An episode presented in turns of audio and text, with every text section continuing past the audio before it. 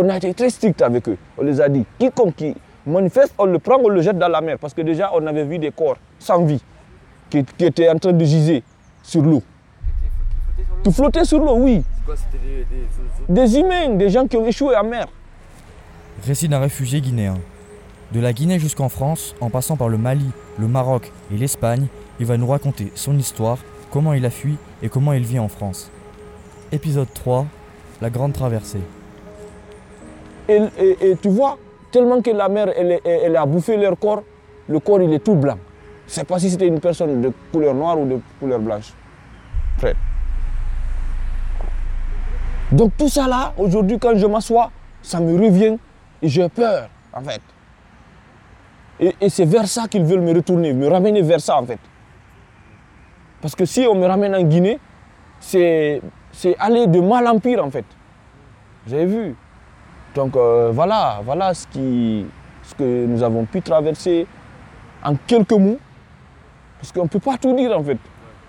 Donc voici en quelques mots ce que j'ai pu traverser pour atteindre la France.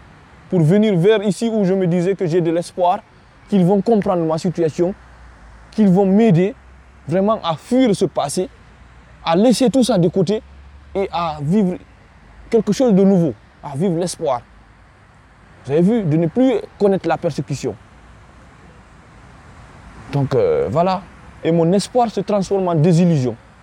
Chaque jour qui passe, chaque jour que je dors au dehors, chaque jour qui passe, mon espoir se transforme en désillusion. Et, voilà. euh, du coup, après, t'es arrivé en Espagne. Ouais.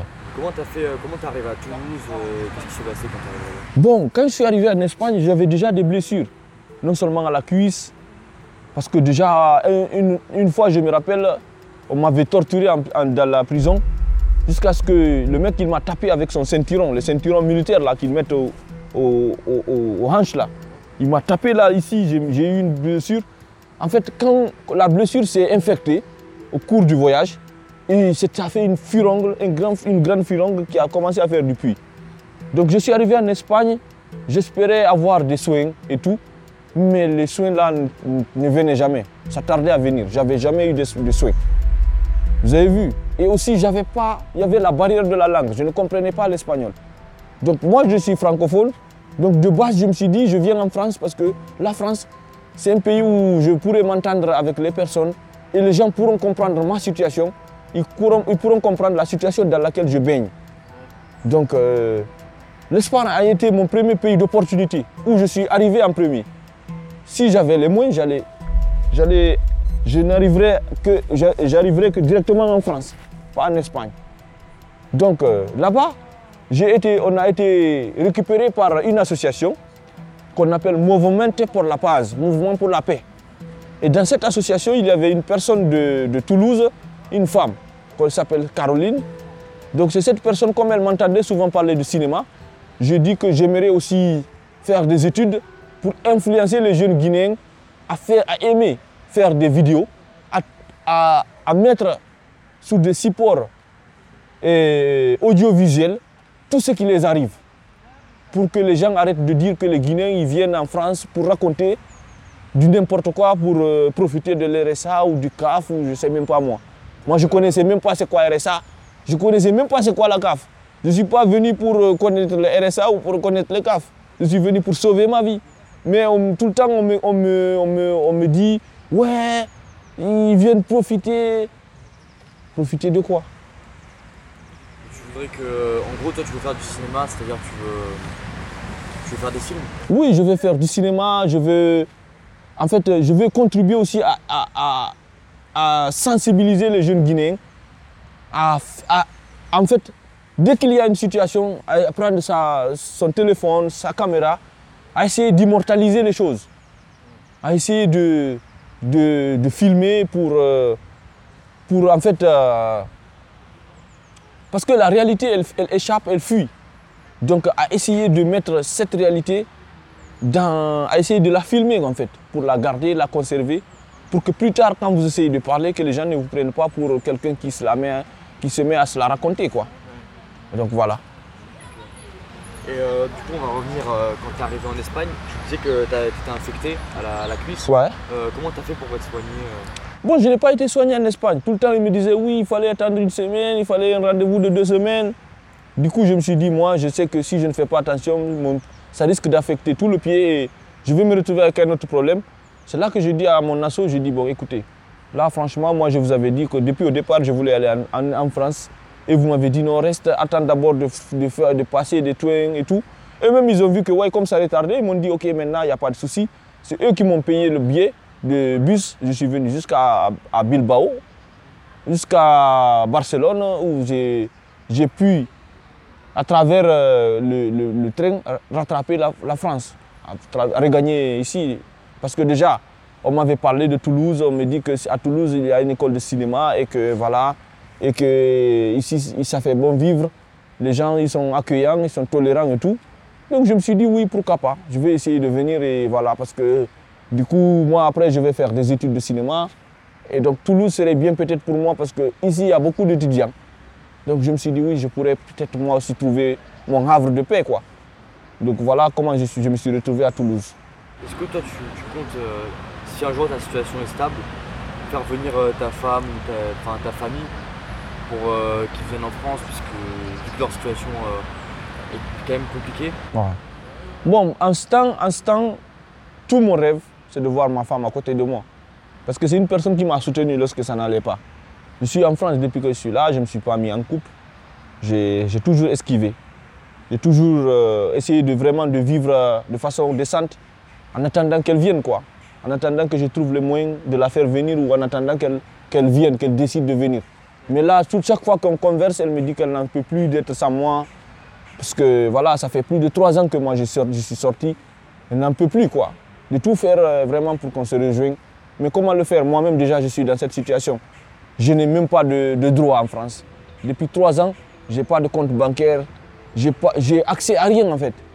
Quand vous êtes demandeur d'asile, vous n'aviez pas droit même à créer un compte bancaire. Même quand une personne vous gifle, vous n'avez pas le droit de répondre. Parce que vous vous demandez à ce qu'on vous croit. Vous demandez à ce qu'on vous accepte. Et s'il y, a un conflit entre vous et une personne, on dira que ouais, vous demandez à rester, mais vous avez des soucis, vous.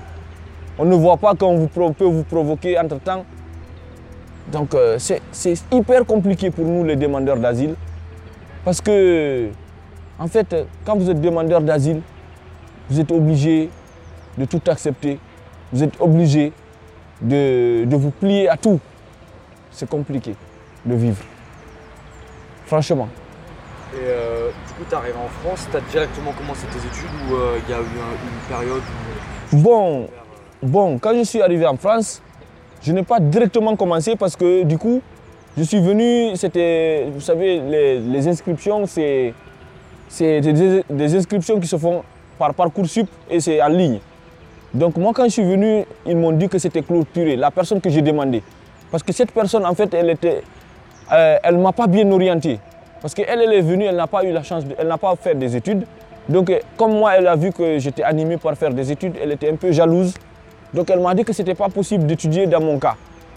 Moi, je suis parti à l'université, j'ai demandé comment c'était possible pour moi de reprendre des études. Ah, ils m'ont dit que je suis venu un peu en retard, même les inscriptions hors ligne étaient dépassées. Donc, je ne pouvais pas. Mais de, de base, je ne me suis pas découragé. Dans ma tête, je me suis toujours dit, dès que ça va reprendre, je serai la première personne à être inscrite. Vous avez vu? Donc c'est ainsi que je suis resté en, en écoute. Et après, quand ça a réouvert, euh, et voilà, je me suis... Parce que déjà, la licence que j'ai postulée, elle était sélective. Donc j'ai déposé mon projet et j'ai reposé mes dossiers. C'est ainsi qu'ils m'ont accepté.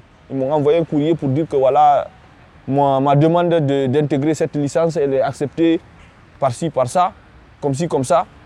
Donc euh, voilà comment je me suis retrouvé à faire cette licence. Oui, mais cette année, je n'ai pas pu, j'ai décroché parce qu'il y avait la procédure qui me demandait beaucoup de préparation et il y avait les études. Donc je ne pouvais pas jumeler les deux. Et en plus, ce n'est que tout récemment que j'ai été logé, que j'ai eu accès à un logement.